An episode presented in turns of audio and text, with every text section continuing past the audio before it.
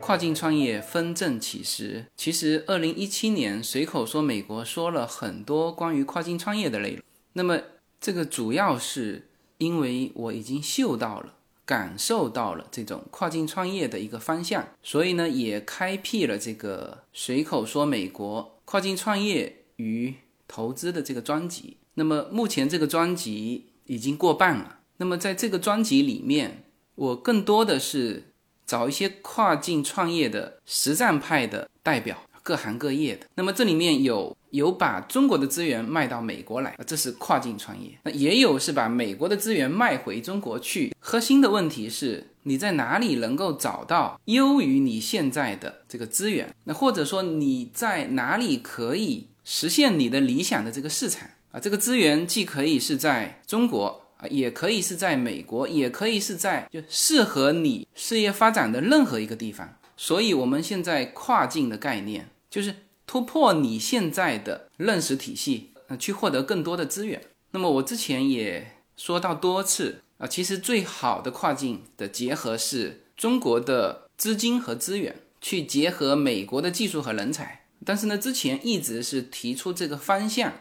那么今天终于找到一个实战派的人物，那么他既拥有美国最先进的生物医药的这个技术和团队，他本身是南加大的药物化学的博士后，那么他同时已经回国获得了中国地方政府的接近两个亿的资源的支持，所以他是把美国的技术和人才与中国的资金与资源。已经做到就完美结合的一个典型代表。那么他是如何做到的？他对于美国的很多新的技术到底有怎样的认识？那么他对于中国政府的关于引进技术和人才的政策方面，那通过自己的亲身经历分享给在美国埋头研究新技术、新科技的这些呃团队与个人，呃哪些他自己的一些感受？我呢非常有兴趣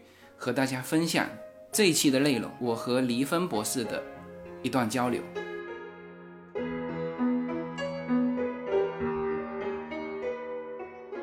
OK，那么现在坐在我身边的是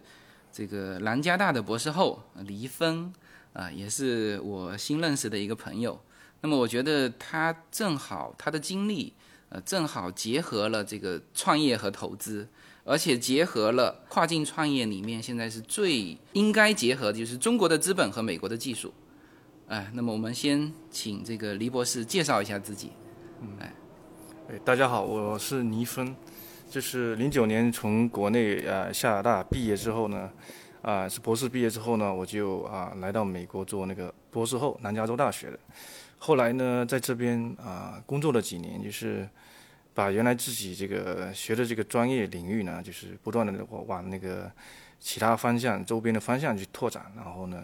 现在就是说有了自己的一个项目，就是已经这个辞职了，嗯，准备就是全职创业，也就是带着项目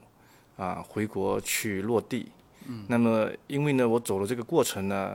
有很多很多这个信息呢，只有亲亲身去体会一下，呃，才能够真正的把我们这个。国内现在这个双创的这个这样的一个啊氛围呢，以及它真正背后隐藏的这个这个生意啊，跟大家这个那个分享一下。所以我觉得我这个例子呢，可能会给这个啊、呃，在美国这边就是说正在读那个相相关那个高科技这个行业这个留学生呢、啊，以及那个已经毕业的那些这个留学生，他们想创业，然后苦于这个寻找这个。资源，尤其是资本资源的这个人呢、啊，有一些借鉴。同时呢，我们在海外的人呢，也希望就是说，自己想创业的时候，能够得到就是在美国这边的这个其他这个移民，就是说新移民哈，嗯、他们的这个配合和支持，就是达到就是说，把一个项目呢，找到它最好的这个这个落户的这个地方。嗯，这是我觉得是最最关键的。我觉得啊你可以先把这个你。这个已经成功走过的这个中国的资本和你现在所在的美国的技术，就是非常好的一个结合。嗯，你现在好像在国嗯内不仅是这个项目落地了，而且是通过这个项目已经融到了多少钱？这个目前来说的话，这个项目的话，整体的这个啊支持的这个经费，为了这个项目，大概有个快两个亿。哦，对，这个是我们这个项目的一个特点，因为呢，本身呢是一个以点带面的这个，这两个亿，呃，政府的一部分，对，那还有呢？主要还是政府的，还有一部分是来自这个分投的大概比例是啊，政府占大头啊、这个两个亿里面政府能占到大头。大头，对，政府大头，那现在说明这个确实中国政府在扶持新的这个科技这一块是很舍得花成本。对的，对的。但是那那是不是跟你所拥有的这个技术也是有关的？就是你的这个技术值得投这么多？我们这个技术啊、本身是比较啊、超前的一点点，嗯，同时呢，我们的团队呢也是这个啊、组建的还比较这个能够这个让人觉得比较有可能把这个项目做好，嗯，你技术是你这个领域是在生物制药领域对。是吧？就是我可以简单的讲一下，就是我们这个项目这个、这个历史啊。嗯，其实呃，真正这个有这样的一个创业的一个想法呢，去年十二月份才开始的。嗯，因为你也是看到，就是说国内的话有一些这个创业大赛，就在想，就是说、自己的项目、自己的掌握这个技术的话，是不是可以就是为一些这个公司啊，还是为一些这个这个客户服务嘛？所以呢，就因此呢，就构思的一个。基于我们自己掌握这个技术的一个项目嘛，然后就第一次回国去参加这个创业比赛。后来呢，在这个过程中的话，就会意识到就是说要跟风投接触，嗯，因为呢，风投的这个认可的话，应该是对我们这个项目这个最大的肯定。嗯，在这个过程中的话，我们发现就是说风投的对这个项目的认可，它也是跟这个项目能不能得到政府的认可是紧紧相连在一起的。所以呢，我们就碰到了一家就是在就就是基于中国的这个在美国设立的一个啊、投资基金的人这个引荐嘛，嗯，就到这个国内的一个城市去考察了嘛，嗯，然后呢，当地政府就是说觉得我们这个项目呢，确实符合国家这个新兴产业就是七大新兴产业这个方向，而且呢，方便说哪一个城市吗？啊、可以在宁波嘛，啊，宁波。因为宁波是一个非常非常这个喜欢这个在模式上面进行啊、创新的一个城市，嗯，而且呢，它作为一个啊、计划单列市，它有一些自身独特的这个政策的这个优势，嗯，所以它可以现在据你所知，嗯，像宁波这样的城市，中国多吗？它能够为了支持你的这个，呃，这种创业的这种，在美国这边拥有的这种技术，能够出这么多钱，而且在这个事情上，应该在政策上还还会给你其他的很多的优势的这种政策，这种城市多吗？这种城市的话，从历史上来讲的话，其实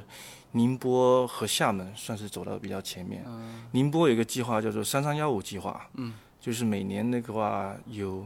大概超过应该有一千个团队这个参与，嗯，去竞争这个大概二三十个的这个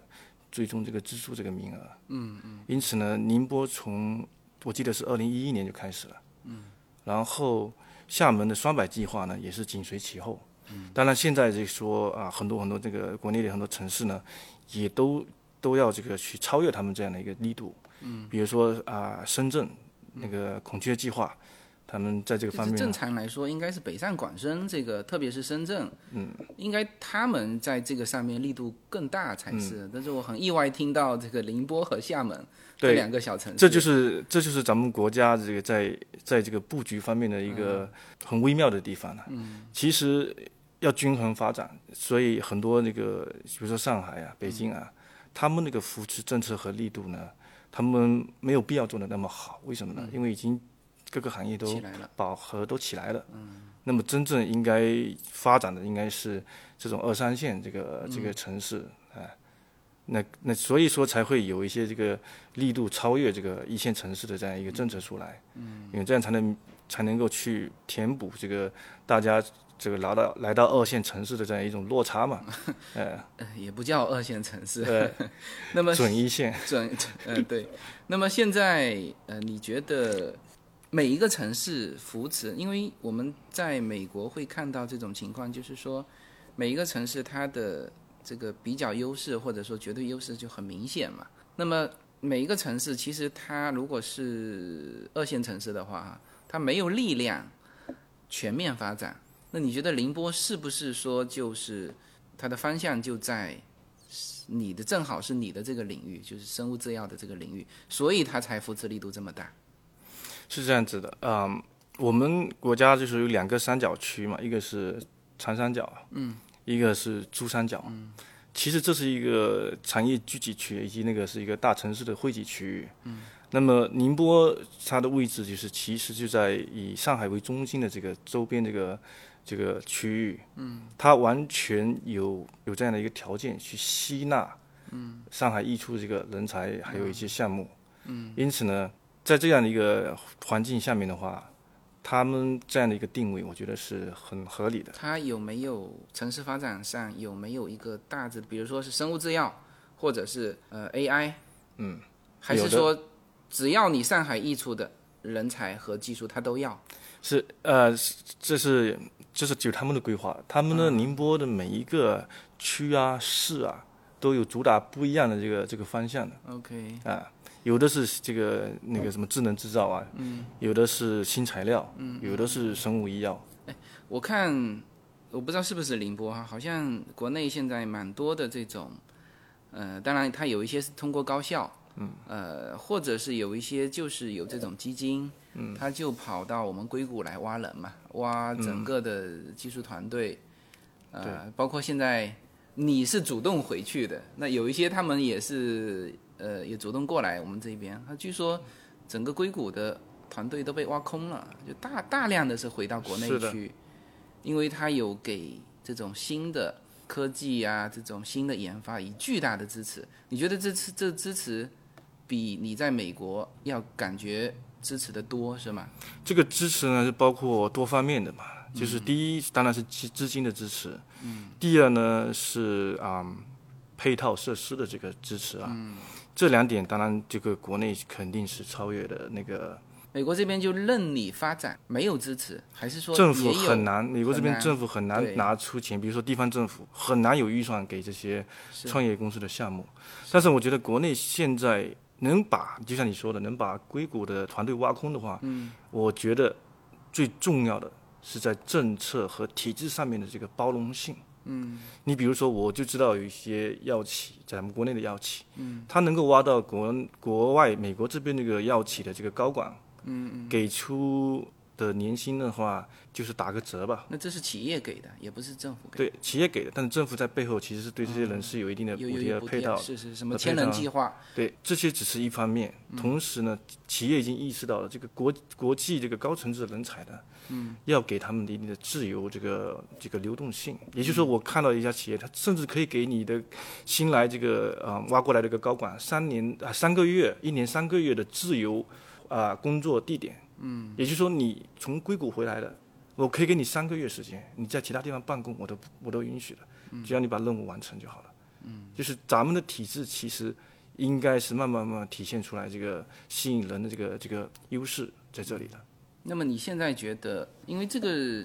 这个事情，我是之前就有听到很多人跟我聊这个事情，就是国内的这个政策。那么，嗯、你觉得现在的是氛围啊，就是美国这边，包括硅谷，包括我们这边硅滩，呃，创业的这些人是都知道这些政策，还是说他们其实懂得还不够多他们我觉得就是大家了解的可能就是某个方面， ？OK，就是呃把这些方面如果都放在一起的话，其实你是可以看出背后咱们中国这个政府的这个真正的这个啊、呃初衷在哪里。嗯，其实呢，对政府来说的是第一要素是人才。嗯，你只要人才回去了，在那边开始，嗯，创业开始那个做事情的时候，政府的投投出的钱其实就已经基本上达到它的目的了。那更何况你这些项目里面会有一些这会出类拔萃的，最后能创造这个这个效益的。没有什么能够阻挡你对自由的向往。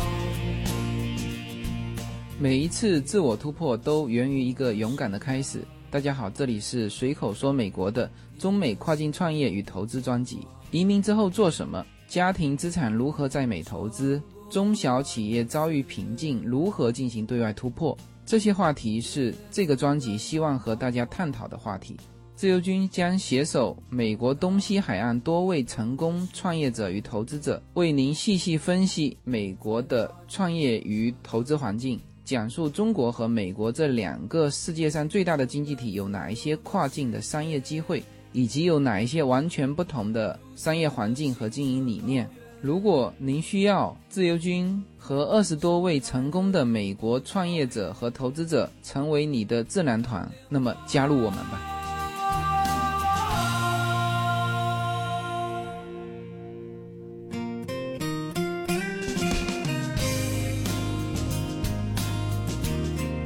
这个总的来说，因为我之前也和一些呃 AI 的一些团队在深圳那边 AI 的一些团队聊过，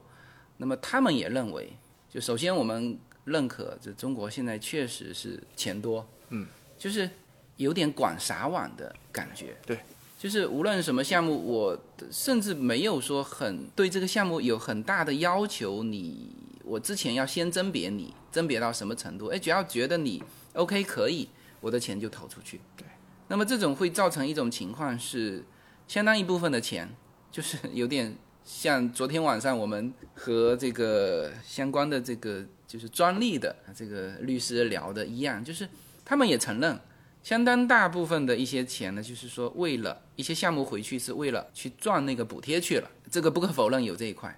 但是同时啊，不管怎么样，钱是撒下来了，对，怎么样都会成长一批，呃，哪怕说是三分之一、四分之一、十分之一，是不是？对，也会有一些钱是真正撒到位的。对的。那么你自己什么感觉？嗯，你觉得这个钱撒的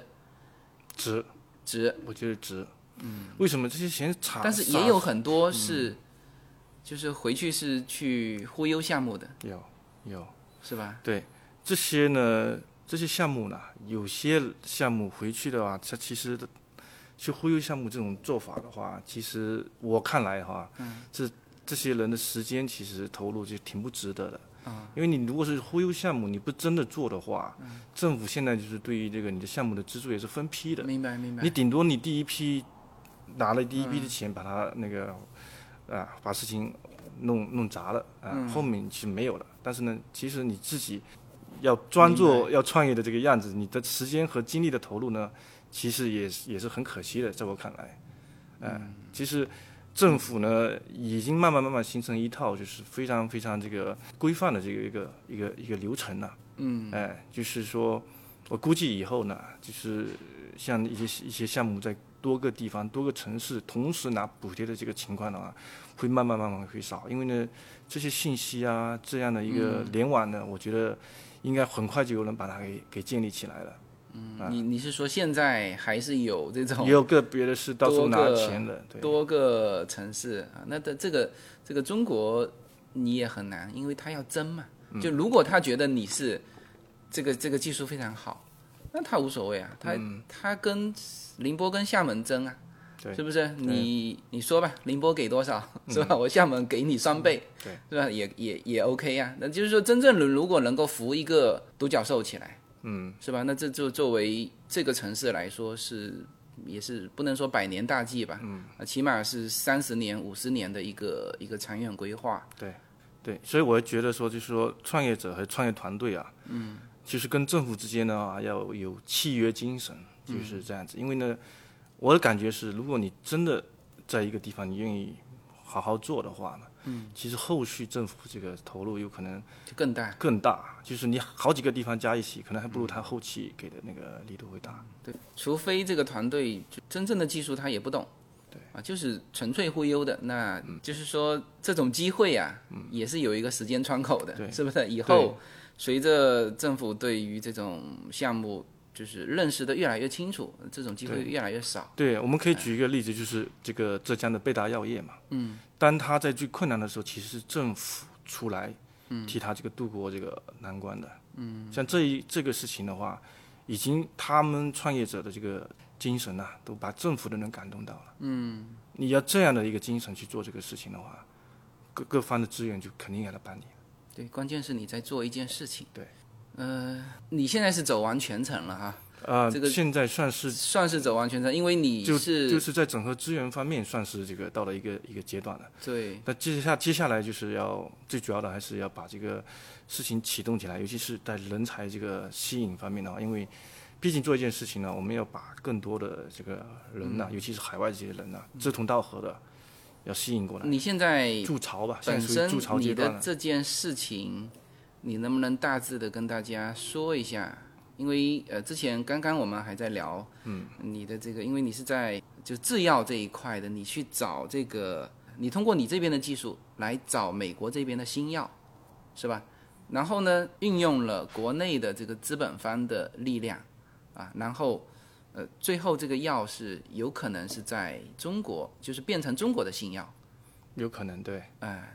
就是这个体系，你能不能大致的跟大家呃聊一聊？对我就简单聊一下，因为嗯这涉及到比较专业的这对个对对对对嗯背景嘛，就是整体这个新药发现的这个和新药研发这个这个行业呢，目前来说的话，就是一个高风险啊、周嗯期长的、那个投入大的、这样一个行业，因此就决定了就是只有几全世界也就是那个几十家这种知名的大药企有实力，就是说把整个流程放放在自己的公司里面从头做到尾嘛。嗯但是呢，目前的这个情况就是说，早期的这个药物发现的这个高质量的这个药物项目啊，就越来越难了嘛。嗯，也就是到了一定瓶颈了，需要技术这个这个变革的这个时期了。嗯，所以刚好呢，就是我们就是包括我自己呢，在这个领域呢，也都一直在那边啊关注这个的进展嘛。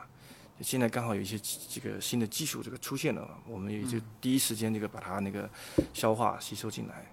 所以我们能做的就是说，希望呢，在药物这个早期这个发现这个阶段呢，加速这个新药这个这个研发的这个这个进程。所以我们在这个阶段的话，我们希望就是说，提供大量的这个可以啊、转让给这个药企的这个早期的这个研发项目，嗯，然后让他们去往各个这个治疗领域呢去啊、深入这个研发。那我们这个在美国这边的话，以及在中国那边的这个啊、市场，其实同样重要的。就是一个药早期项目真正能不能做成的话，是要跟这个接手的这家药企呢，它的基因以及它自己的啊、在这方向的这个这个啊、长期积累呢是有很大的关系的。所以我们也希望自己的项目能够在国内找到一个好的这个。相当于一个一个接收者嘛，嗯，当然美国那边有合适的话，也是我们这个要拓展的，嗯，但是总的来说的话，如果有个药如果能真的最后上市的话嘛，嗯，它追溯起这个药这个历史的话，那么一定会说是在中国发现的，在其他地方啊、呃成熟，然后最后最后再再进入这个市场的。但是我们呢是希望说服务更更多这个这个企业啊，我们就是做早期的这个大量的这个啊项目这个啊转让。我刚才跟你聊的时候，就是说它在，就是目前这种模式还是有它的，嗯，非常好的这种结合点。嗯，什么呢？就是这个就要说到中国的这个药这个领域了哈。这一期不展开，展开如果有机会哈，就是我们另外再聊一期这个这个这个药的这个系统的，呃，这个你你也是专家。那么现在国内的这个药更多的是，就之前啊，更多的是复制药啊。那么新药这个领域，现在国家对这块的领域的扶持是很大的，是吧？对。那但是呢，中国对于新药研发这一块和美国对于新药研发这一块，你认为是美国这一块的技术更多，或者说它的实验室能够产生新药的这个，就像你说的这个鱼苗更多？好，OK，那么这个时候确实是有一个非常好的结合点嘛。首首先，我们先说一下这个局面哈、是这样嘛？就是中国在研究新药方面，它可能技术上确实是达不到。就这么说吧，假如说你要把一个药啊、研发上市的话，就是一头，就是一只这个养的非常非常大的一只那个，比如说金枪鱼哈，嗯，那么这个鱼苗是很关键的。对，就刚才呃自由军说的这个，在美国原来的话，确实这个在鱼苗方面的话是很有优势的，嗯，啊，但是呢，这个鱼苗发现呢是有随机性和那个那个运气成分的，嗯，但是呢，整体来说的话，你只要基础那个研究这个实力很强的话，嗯，那么他找到这个鱼苗的这个可能性很就就多得大。对我们这里说的鱼苗就是指新药，对，新药发现的这个早期的这个对这个项目，因为我刚才也跟你问过，就是说比如说我们中国现在很缺这种鱼，那么我能不能给一个方向，就是说啊，这边美国的一些实验室去去制造这种鱼苗，这个好像还很难，按刚才说的是很难，呃，鱼苗是呃，不好意思更正一下，鱼苗不是制造出来的哈，嗯，鱼苗本来就应该有是，就有，你去找到，你把它找到了，对，那这个这个是一直现在都在做嗯那也的，就是什么意思呢？也就是说，其实是美国这边的这个研发领域哈、就是最初最初的这个实验室里面，它是在研究所有的人类的疾病的所有东西，它都在研究嘛，所以它才有这个鱼苗，鱼苗就在，是不是？基础生物医学研究，对。对，那么呃，它的鱼苗呢，你要知道，鱼苗有两种哈，一种是在野外的，啊、嗯一种是在你实验室里面，把它从野外这个找回来的，但是呢，你你还有一部分是在野外的，到现在我们都没有知道，都不知道它长什么样子。哦，啊，所以这是两块。嗯那么美国这边它呢，因为生物医学基础研究比较好，嗯，所以他们就比较容易到从野外把这个鱼鱼苗养啊、找到，嗯，那么其实呢，我们如果中国的在这方面基础研究也跟得上的话，我们也可以到鱼外面去找这个野外这个这个鱼苗啊。嗯，那这样子的话，我们慢慢慢慢就可以有自己的整个这个这个，比如说金枪鱼的培养培养是这不个是饲养那个那个那个青霉素就是这样找到的？对，这是从天然产物嘛，嗯，里面这个提炼的，提炼开发出来的一个一个药。嗯啊、但是呢，这现就是野在生的，是吧？ 这就是对你说的野生的嗯这算是野生的啊，但事实上也也有人工，你说这个人工，但是的呢部是分嗯现在，因为呢这个科技发展之后的话，我嗯们也可以从头去设计这样一个东西了。嗯，但是这个是设计的话是要有早期的那个。啊、要借鉴早期的这个一些药的这个或者鱼苗的这个样子来参考它做一些改动，然后进进来。但是呢，我觉得啊、目前来说，从外面啊、去找，从天然产物里面去找这种药的这个比较困难。还比较困难，而且呢，嗯呃，很重要，但是又又很困难。嗯，在这里， OK，那么那这里面确实是，就目前的现状就是，美国在我们一直在说鱼苗哈，鱼苗就是新药，新药的早期项目，嗯早期项目，就这种在美国，由于美国在基础生物工程这一块做的呃比较多，它的环境呃让它能够有这种鱼苗去被发现。那么以前我们中国做的事情是更多的叫复制药，复制药是什么呢？是这个鱼苗已经被人家培养成金枪鱼了，对是不是？对。但是呢，它有一个是多少年的保护？十年好像是吗？药物专利的话，记得是十五年，十五年的保护，我们大量的国内的所谓的新药是它过期了，它的保护期过了之后，我们把它拿到国内来，对，直接就生产了哈。就生产了那么这种这种做法就是称之为叫做复制药、仿制药。仿制药。嗯，哎，我还听说，由于这种仿制药，就是我们拿到的不是母药，嗯，而是子药拿去到国内去做母药，所以的出来的是第三代的这个培养的药，所以它的药效好像这也也个差一些。这个是要啊、呃分开来看的，就是啊、国外的药啊，他们就是在市面上在用的那种，嗯，我们叫做药物里面叫金型哈，嗯，它有可能是最好的，但也可能不是最好的，啊、所以呢，仿制药有可能仿出来这个药形态哈，嗯，它能够给你比原来更好的这个药效，这都有可能，嗯、但是整体来说的话，大部分时候啊。都不能超越这个原来这个啊、原原来的那个原厂商那个药。明白。那这个是你的这个医药的这个领域，那这样听起来确实是非常好的机会。对，因为我们国家就现在就鼓励首创新药，我们国家就在战略层面上面已经提升，把它把我们中国的那个生物医药研发呢、定位成就是说以后要做首创新药。首创新药是什么概念？就是说某一种病，全世界没有药，就中国如嗯果把它做出来的话，我们就叫首创新药，不管世界上谁去做它的，你第一个做出这个药，那你就是首首创新药。我们现在已经把这个上升到一个战略层面了，嗯，啊，直接从仿制药一下子这个这个什么跳跃到这个创新新度药最高的这个这个阶段了。嗯，所以它会带动一系列我们基础的这个这个研究的这个嗯这个发展。你觉得现在国内的制药企业已经都意识到这一点了吗？有，还是说还是比较前沿的这种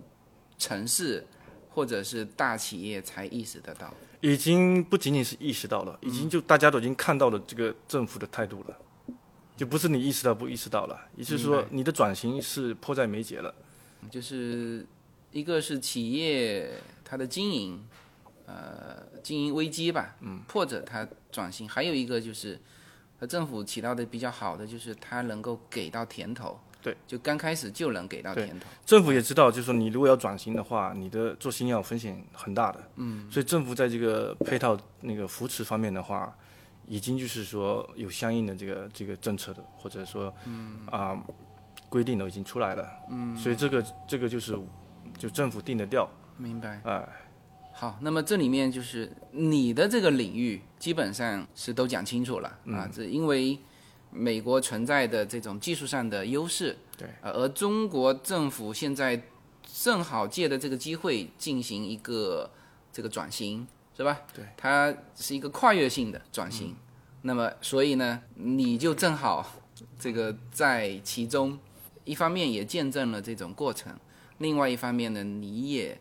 正好回国能够施展你的所长吧。你现在的这个条件已经比之前要好太多了啊！一回去就能够融到两个亿的资金 啊，那这个是呃非常好的一个一个局面了。